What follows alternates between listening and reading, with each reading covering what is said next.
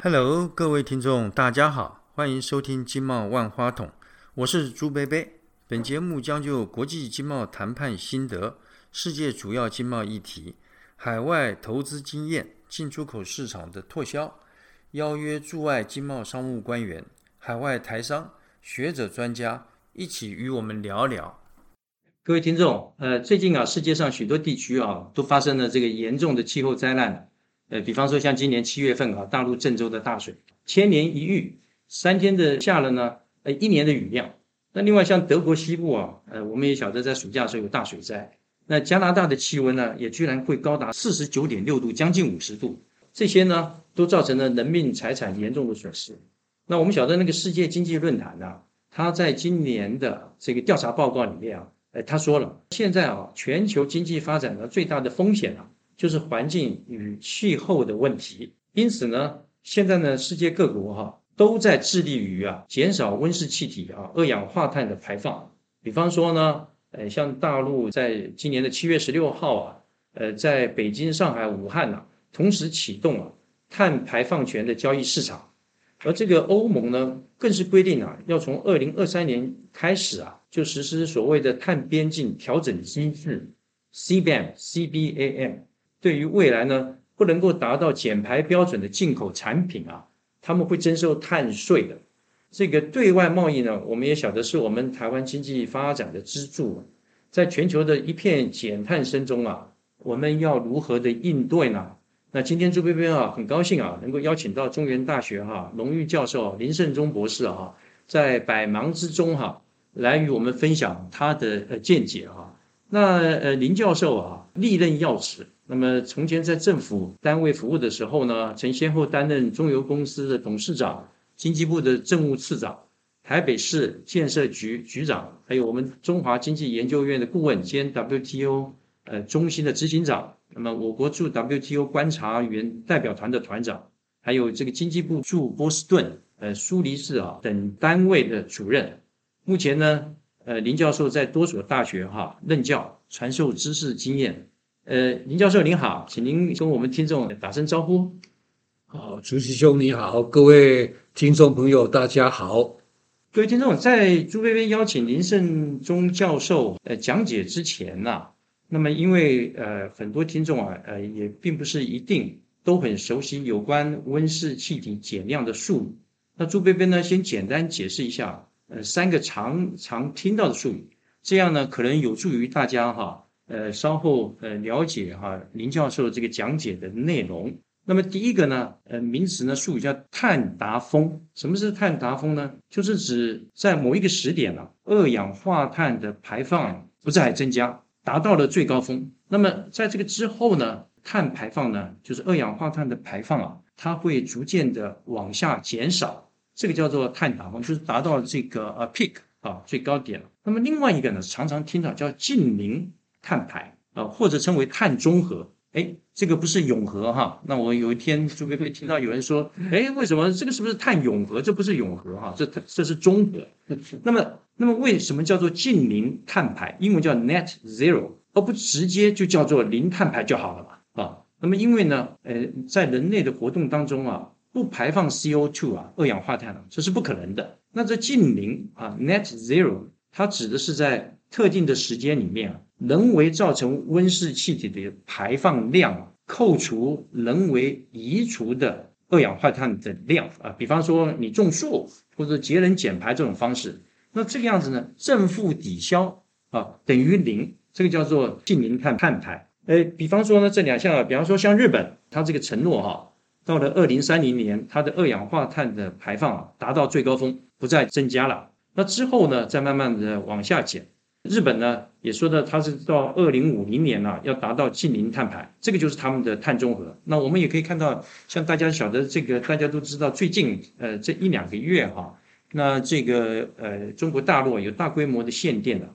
啊，也是跟这个碳中和、近零碳排、碳达峰哈呃是有关系的。第三个，这个我们也是我们今天哈要谈的一个主题之一哈，就是所谓的碳边境。调整机制，英文叫 CBAM，C 呢就是 carbon，就是碳；B 是 border，边境；A 呢是 adjustment，调整 M 呢是 mechanism，就是机制。这个呢是欧盟啊，在今年的七月十四日啊，呃，正式公布，公布什么呢？要从二零二三年一月一日起，呃，也就是一年呃以后啊，开始呢，为期三年的这个过渡阶段，到了二零二六年呢，开始呢，对碳密集型的产品啊，如果要进口到欧盟，呃，必须购买呃凭证啊，就是 CBAM certificates，呃，以及呢缴交呢碳关税，那么才能够将它的这个产品哈销往欧洲市场。那么初步涵盖呢，就是涵盖的外国的水泥、钢铁、铝、化肥、发电等五项哈高碳排的商品，必须购买证书，必须交这个碳税，才能够进入欧盟的市场。那么之后呢，呃，应该会扩展到其他的商品，但是呢，也有所谓的法外施恩的例外。呃，比方说，如果一个国家跟欧盟一样，国内有碳交易市场，那么代表该国呢确实限制碳排放总量，因此呢。呃，对来自那个国家的进口产品呢，就不需要缴交碳关税。呃，例如呃，瑞士啊，呃，大家要晓得瑞士啊，呃，虽然是欧洲国家，但是并不是欧盟的会员国。那么又呃，比方说呢，如果你进口商哈能够证明哈，呃，已经在国外呃，因为这个碳排放啊而付过钱了，已经付过税了，那么你可以呢全额扣除哈同等的这个成本。换句话说，换句话说，台湾如果也建立了碳交易制度。台湾的业者出口到欧盟呢，就不需要被抽碳关税。那么这以上呢三个常常听到的这个名词哈，先跟各位呃听众啊，呃先简单的说明一下。那接下来呢，呃朱飞飞想请教林教授哈。那我们知道我们的经济啊，呃对贸易啊是呃高度依赖的。欧盟的这个 CBAM 措施哈。将对我们的出口呢，毫无疑问的产生重大的冲击。那目前呢，世界其他的主要的国家对于欧盟的 CBAM 啊，呃，这个措施啊，因为他们是在七月份才宣布的，那他们的反应大概是怎么样？哎，他们会不会哈，呃，群起效仿效，大家都借着环保之名啊，行这个贸易保护之实，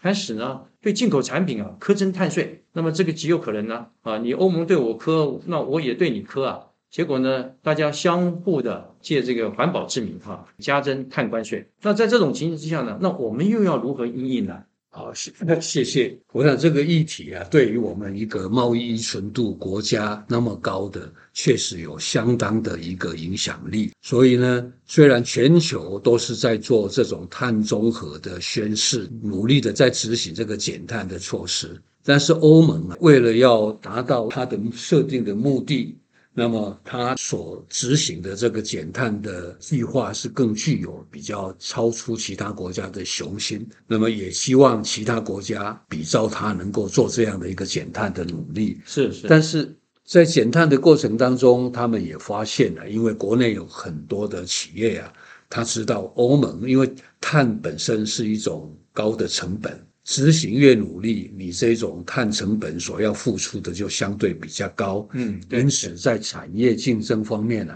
难免会陷入一种困境，就是说我的生产成本高，那么其他欧盟以外的国家如果没有同等额的这种努力的话，那么在成本竞争上会处于一种不公平的状态。所以为了这样，欧盟它自己越努力的话。国内这种声音就越大，越会要求其他国家也必须要做同等的努力，否则的话，我这边管制资源呢，把生产移到其他地方，照样排碳。这个就是我们讲叫碳泄漏的问题。这个泄漏的问题越大，你整体来讲，因为二氧化碳气候变迁是个全球性的问题，我欧盟减少了，那么其他国家就增加多了，整体来讲并没有太大的这种变化。所以呢，为了避免这个，他必须要做这个考量。第一个，避免碳泄漏；第二个，他要维持境内产业的竞争力。那么第三个，他也希望其他国家共同跟进，来做更严格的减碳，来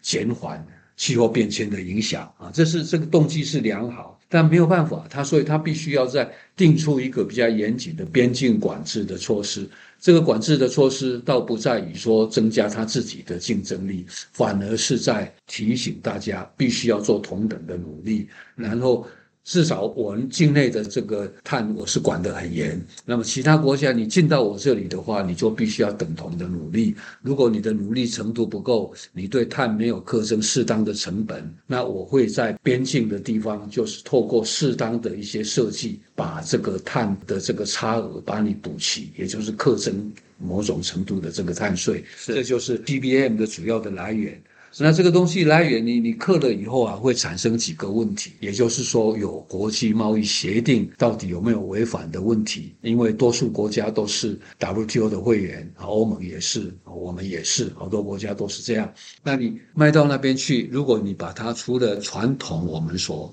大家所商定的这个 WTO 的最惠关税或者是优惠关税以外，你要再增加额外的这些税收，难免会涉及到法令的问题，就是说你有没有违反国际承诺的问题。那么碳税是一个完全过去所没有去碰触的一一个领域了。那现在如果因为大家为了一个共同的一个减碳目的，为了全人类的一个未来的福祉的一个考量去做这个课征，在本质上它利益是。良善，但是在执行上如何来兼顾国际贸易？你原先所做的承诺，这一点就是大费周章。所以欧盟他们的一开始表态就说：“我不管怎么做，我不管怎么设计，我都不会违反我当初 WTO 的承诺。”也就是说，它必须要具备 WTO 的相容性。那么这个相容性的具备，就要看你从哪一个角度去切入。因为过去环境成本不是在大家讨论的范围。WTO 也很少介入环境的争议啊，那么现在突然之间把这个新的因素，因为整个国际趋势的变化，我们不得列进去的情况，那么原先的这个既有的法律承诺，到底要怎么样去调整修改，才能够所谓的有它的相容性嘛？那。专家们也都检讨过了，因为 WTO 涉及到这些进出口产品，它的税则的改变，基本上它会有几个重要的牵涉。第一个就是大家知道最惠国待遇嘛，因为你如果对不同国家有不同，未来有不同的课征，那你难免会产生最惠国待遇的争议啊。因为在我们目前知道，在所有的减碳的国际的承诺里边，在巴黎协定它有一条就是讲说，因为发展程度不同。不同国家，它必须要负责这种共同但是有差异的责任。这意思就是说，对于那些比较弱势的、排碳比较小的。低度发展国家、发展中国家，它相对的这些的这些努力，可能就是稍微要给他一个缓冲，或者是说给他一一些特别的待遇。所以这个部分是在 WTO 里边，我们在一般谈关税都会谈到给这些特定国家有一些特别优惠的问题。所以这个部分同样的也会适用在将来碳关税的课程上。那如何去设计去一套说，对于不同国家能够有。它不同的一些宽容性，或者是说调整期，这个都是未来会碰到的。这是最惠国待遇。那第二个当然就是关税减让表了，因为我们的关税是固定的嘛，大家什么产品，这个大家都过去都谈好的，经过历次的贸易谈判之后啊，有一个固定的一个税率在。那你今天增加了一个碳税，无形中你就是增加它个产品的关税嘛。那这个这个关税的来源，它是由于它对因为你的产品的碳含量去课征。那通常我们在 WTO 的课征关税，过去谈判的基础都是建立在最终产品的基础上，对，没有去讨论到说产品本身的一些结构的问题。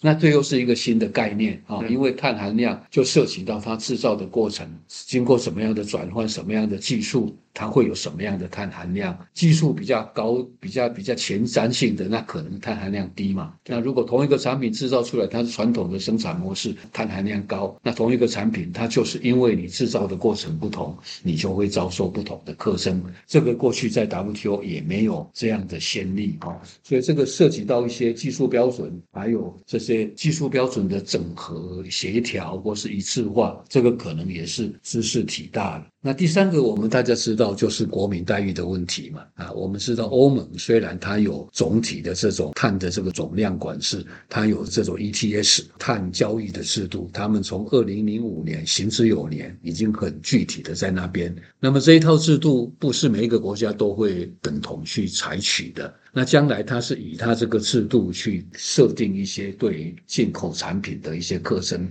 会不会有对于它国内的产品比较宽容？那对于进口产品比较严肃的问题，对不对？有这个可能，因为它的本身的它像像五大产品，钢瓶啊、铝制品啊，还有一些化工制品，它有某种程度的自由配额，也就是说生产的过程，它给它一批自由配额，不必要付钱的一个基本配额在。那这个基本配额在会被解释成说对国内产业有偏袒。对，您您说给他一个基本的所谓碳二氧化碳的二氧化碳的配，也就是说，在这个数量里面呢，它会被征收，就是必须付这个碳税，超出这个量以后才会需要。这个是对于原有产业的一种，叫我们叫 grandfathering，去承诺它原来的这些主付条款的主付条款，全世界各地都有。但是这一层如果你不去处理的话，有道理，同就是对欧盟的产品你某种程度的优惠。进口产品没有办法享受，所以欧盟为了这个，它必须要在二零二三到二零二六年把这一些 free quota 慢慢的把它 phase out。所以就在这三年的所谓的呃过渡期。对。啊，就是二零二三到二零二六，二六。等于三年的这个过渡去减少，把它减少，然后让它的产品跟外面的同一个基础上去课征，所以就也也就避免这种国民待遇的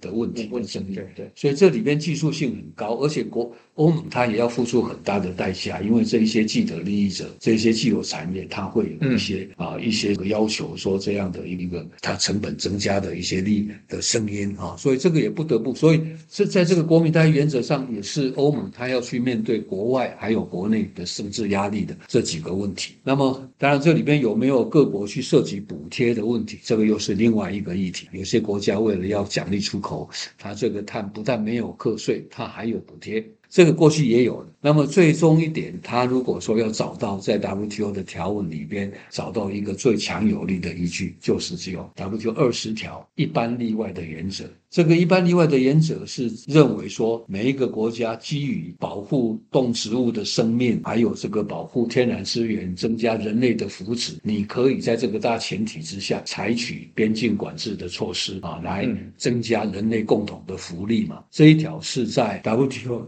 二十条里边有规定，而且里边也有很多的项目在里面。但终究这个部分呢，在这些对于全体人类福祉的诉求里边呢。还是有很多见仁见智的地方。对对。那么适用到我们这种二氧化碳管理的部分，它的切入它的层面能够有多大？这个是有待会员进一步去把它理清的啊。所以我们看来，它是有很多 WTO 的法规的适用的争议性存在。因此，在 WTO 它现在已经去做了一个基本的背景说明。这个背景说明大家都听到了啊，欧盟的整个构想，因为它整个西部计划已经在今年七月出来了嘛，大家。难免还有很多的质疑，很多的这个问题提出来厘清，所以欧盟就是在这二零从现在开始到二零二三年这段时间，他的责任就是负责把这一些相关的法律争议跟会员大家做个厘清，然后他自己执行的步骤很多细部的慢慢的补齐，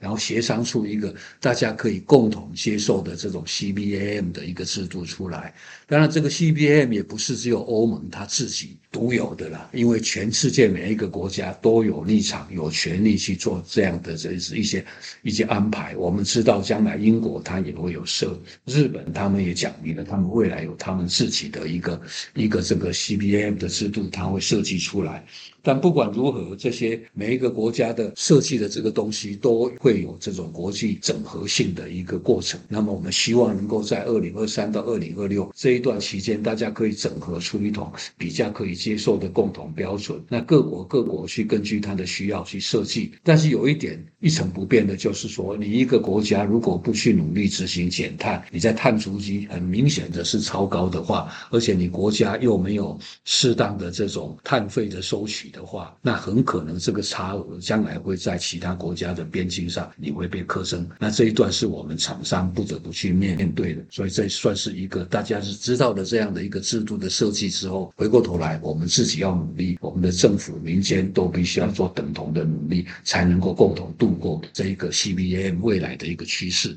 所以等于说你自己国内没有建立这个碳交易的市场，那就等着，就说你的费用，呃，要么是你自个收，对你如果你自个没有这些制度的话，那就是欧盟，你就把钱去交给欧盟。对，他会欧盟会针对这个，如果假设一个极端某一个国家，它完全没有这些碳费的课征，它产品卖到欧盟，欧盟它会根据它里边的有一个一个技术规范，这个产品最适当的技术的规范，它的含碳量应该多少，它会有一个标准出来，那会根据这个标准课征你的含碳量，那课多少钱呢？就是当时整个欧盟在这个碳市场的一个当时的实价，你把它的量乘以它的价价格是必须要交给欧盟。是是，但同样的，如果你这个国家已经很严谨了，跟欧盟是等同的这样的一个严谨，那你只要提出你的这一些含碳量的一些这这个认证出来以后，你就一毛钱都不必缴，是就可以进去了。是这个，谢谢林教授啊，这个非常精辟的说明哈，我们获益良多了。那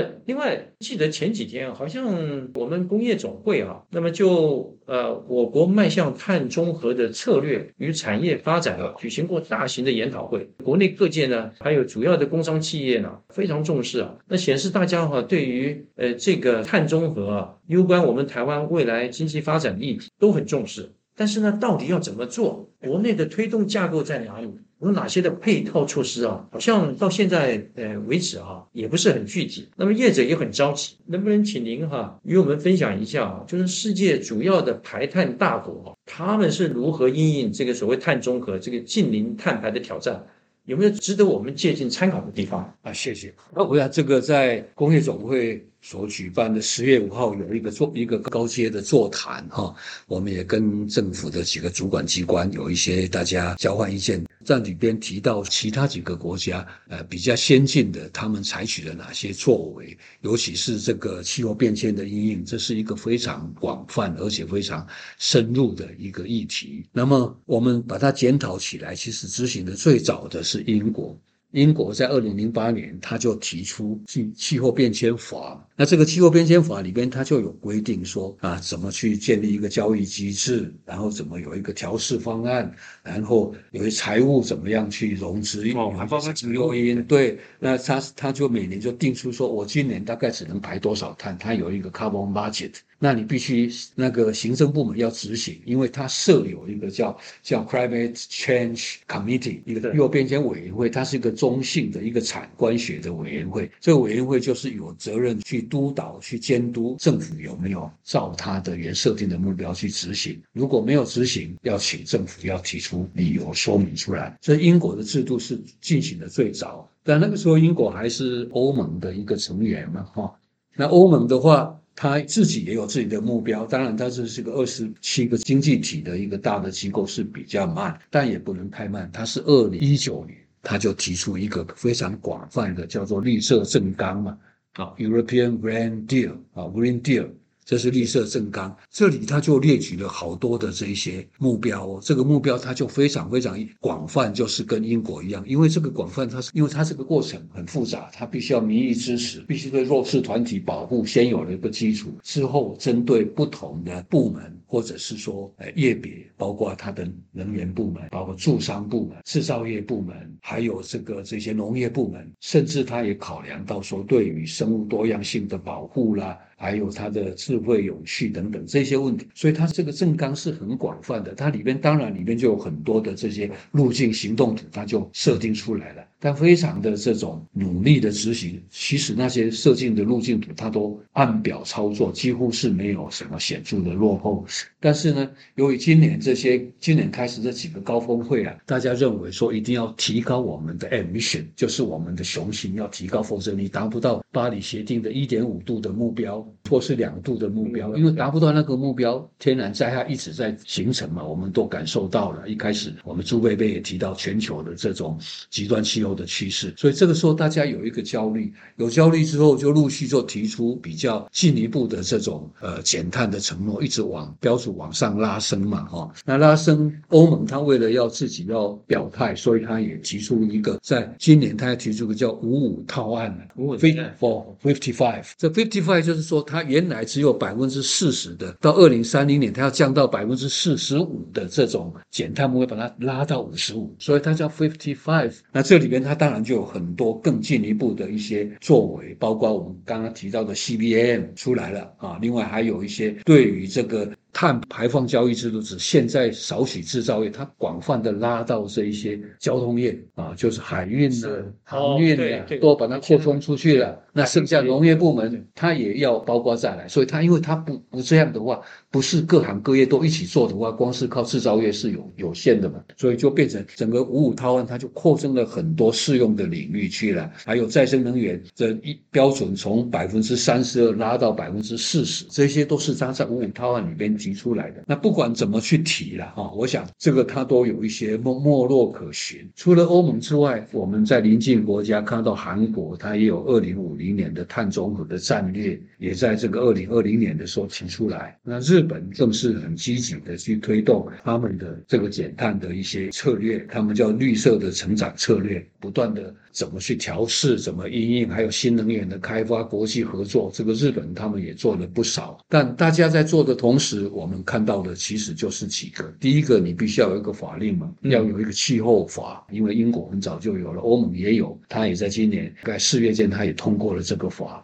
那么日本、韩国当然有各有它的法令了，这是一个需要有一个法做上位的一个布局、一个规范，然后下位的部分每一个部门在这个法之下你去实施。但法律最重要的一个是你一定要有一个策略目标，嗯，有一个行动的路径，对不对？然后有一个终究的。到哪一年为止？我们都二零五零年是到零碳，这个路怎么走？那光是这个也走不了啊，因为你要有比较细部的规划，包括技术规范的设定，还有一些融资标准的提出来，让这个银行或是说我们要投资的时候可以方便的取得这一些绿色融资啊。所以这些都是在法令里边它必须要规定的。那因此在做工种啊，他们在今年提出白皮书的时候啊，就有跟政府提出几个建言，他说一定要。健全法规，然后要完善碳定价的制度，因为我们刚才提到的，你自己不课碳税，别人就帮你课嘛。你当然一定要有自己本身的一个碳定价机制，然后你要有辅导奖励措施。那在整个政府部门要有一个中央啊比较高层的这种气候变迁的专责单位。在这一次实施十月五号的这个检研讨会说，提出一个五项期待。第一个就是需要政府提出明确的绿色成长策略跟对应的资源。第二个就是要健全政策法规。第三个一样的建立碳定价、碳排放的制度。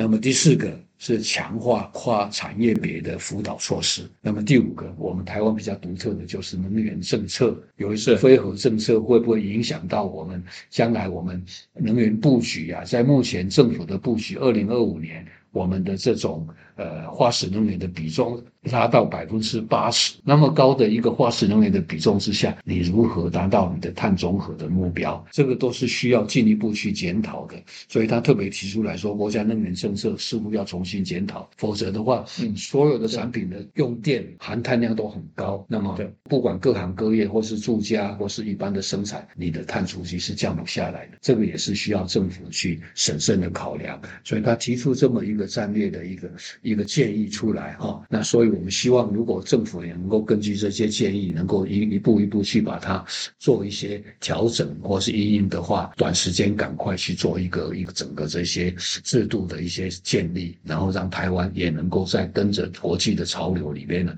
去执行我们未来这种减碳的整个策略跟方向。是是是，林教授这个说明跟分析的非非常好啊。那另外再谈一下，就是就是说再过几天啊，那么要在英国那个苏格兰那个 Glasgow 啊举行哈联合国气候变化纲要公约的第二十六届缔约方大会，叫做 COP twenty six。那这次会议他们大概主要讨论的议题大概是什么？那您认为的 COP twenty six 啊，那么他们希望达到怎样的目标啊 COP26 啊，这一年我们看到气候变迁的影响越来越大，大家都感受到这些天然的灾害哈，到到处都都有，所以国际间的焦虑就演变成说，我们一定要赶快把这个 COP26 把它就是开好。那在这个之前做了很多的布局，很多的呼吁，最明显就是美国的派了一个气候特使 Kelly 啊，John Kelly，他是到全世界各主要国家去做一些沟通啊，一些诉求，希望大家都提出一个比较具有雄心的一个减碳的计划，参与大家共同去努力。美国就是这么一直在在呼吁大家。那当然，英国他也开了高峰会，日本也有很多的高峰会，大家都有共同的这个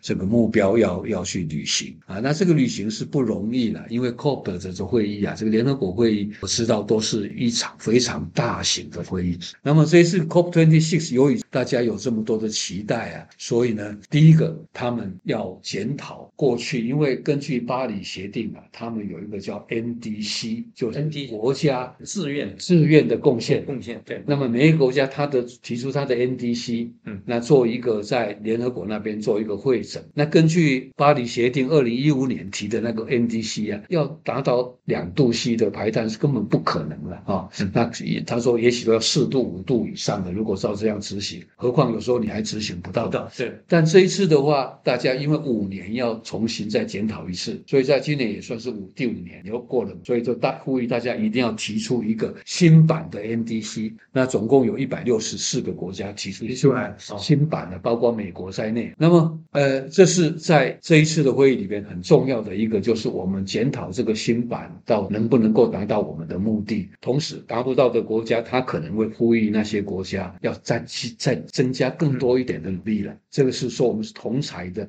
peer review 嘛对对 peer review，大家在那里看 的压力对，那你在那边端出去的话，你根本还是要过时的东西，你又觉得很没有面子，或是根本上不了台面了。对对，就像我们目前，如果我们没有提出一个新的东西，我们也觉得非常好像是非常国家是跟跟不上人家的那个感觉哈。毕竟这个是大家共同的责任，所以这是一个最重要的一个目的了。那当然，这个目的隐含的就是说，如何我们共同来达成一点五度 C 的这样的一个目标。就是呃，所谓一点五度 C，就是就是指在工业革命前的温度降一点五对，就是二零五零年。对的的那时候的全球温温度。度要工业革命命通常差不多是十九呃二十世纪初的那个时候的温温度度平均温度要要只能升一点五了，人升一点五，对，只升的对超过一点五就太多了嘛。对对对，所以只控制在一点五的范围，甚至更低嘛，这是大家共同的期待。所以这一次这是主要的目的，那目的当然要减碳嘛，所以减碳的验收这是一个最重要的一个一个开会的目的。这主目的以外，它还有一个附带的目的了，譬如说，你当然对于这些资源的保育啊，相对的，你如果温控比较好的话，那些资源保育就会比较保育的好嘛。是包括你的生物多样化了等等。你说澳洲它是白珊瑚已经是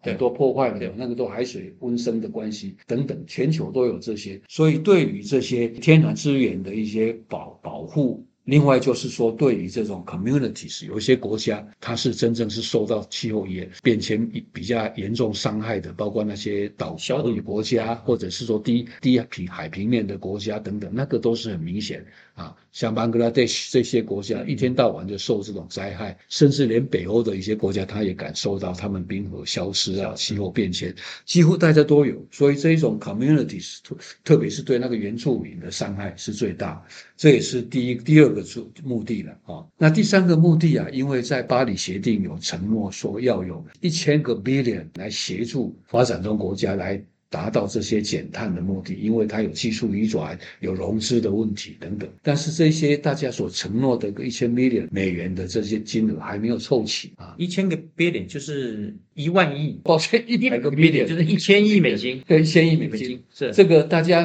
当初讲好的金额，大家要去摊付的，还没有凑齐啊。哦，所以你这些先进国家就必须要增加你的贡献的金额嘛。是是。这是第一个财政的这个 mobilize 这些 finance，这也是第三个目的。那最后一个目的就是说，我们大家共同合作嘛，这些合作、国际合作的这些方法要提出来。这提出来有很多啊，最明显一个例子就是减碳的时候啊，有些国家减不了那么多的碳，它必须要去购买那个排放权。权啊，那是能够做碳汇做的比较好的国家，它会累积一些碳碳权。那这个碳权可以透过这种国际交易啊，来达到一些平衡。哦只是有的先进国家它有些做不到的，但是它的它的这个它花钱来向你买哦，对那花钱向你买。那发展中国家比较有多的一些疑虑哦，它可以创造这些碳汇等等。这个就是大家要合作的，还有一些技术的合作交流，如何去大家共同做碳捕捉、封存等等，有很多国际合作的空间。希望也能够在这里把它做一个进一步的界定，以方便全球人类共同减碳的这个目的。大概有这几点的目的了。是是是，谢谢。嗯，各位听众啊，我们非常感谢哈、林教授今天呃精辟深入的分析跟解说了。那是我想大家一定跟朱贝贝一样哈、获益良多了。那大家都晓得，这个台湾啊，对贸易依赖度很高了。那欧盟呢，现在已经开始啊，采取关税贸易的手段来达到全球温室气体减排的目标。呃，我们也相信啊，这个也会成为未来世界的趋势了，对我国产生啊重大的经济冲击了。我们现在呢要应付的，我想呢，应该不只是这个欧盟的碳关税，而是整个国际啊对环境保护趋势的问题。呃，我们希望啊，政府呃应该这个尽速的宣布哈，制定国家整体的碳中和政策。那么另外呢，许多这个国际大厂，像这个苹果公司啊，呃，在去年的七月份，它就宣布了，它的这个整个的制造供应链要提前在二零三零年啊，就要达到碳中和。而这个 Microsoft 微软啊，它也串联这个 Nike 啦、星巴克啦、这个联合利华、宾士汽车啦等各这个产业的龙头啊，成立了一个联盟，致力于推动各个产业呃往近零。碳排哈来转型，那么我们的企业通常都是这些国际大厂供应链的一环。那么未来呢，如果企业如果不能够符合减排近零的要求哈，大概呢，呃，我们也甭想再拿到订单了。那最后呢，再次的感谢呃林教授宝贵的分享，呃，也谢谢大家的收听，各位再见。谢谢谢谢大家的聆听，再见，我们下次再见。好，我们下课喽。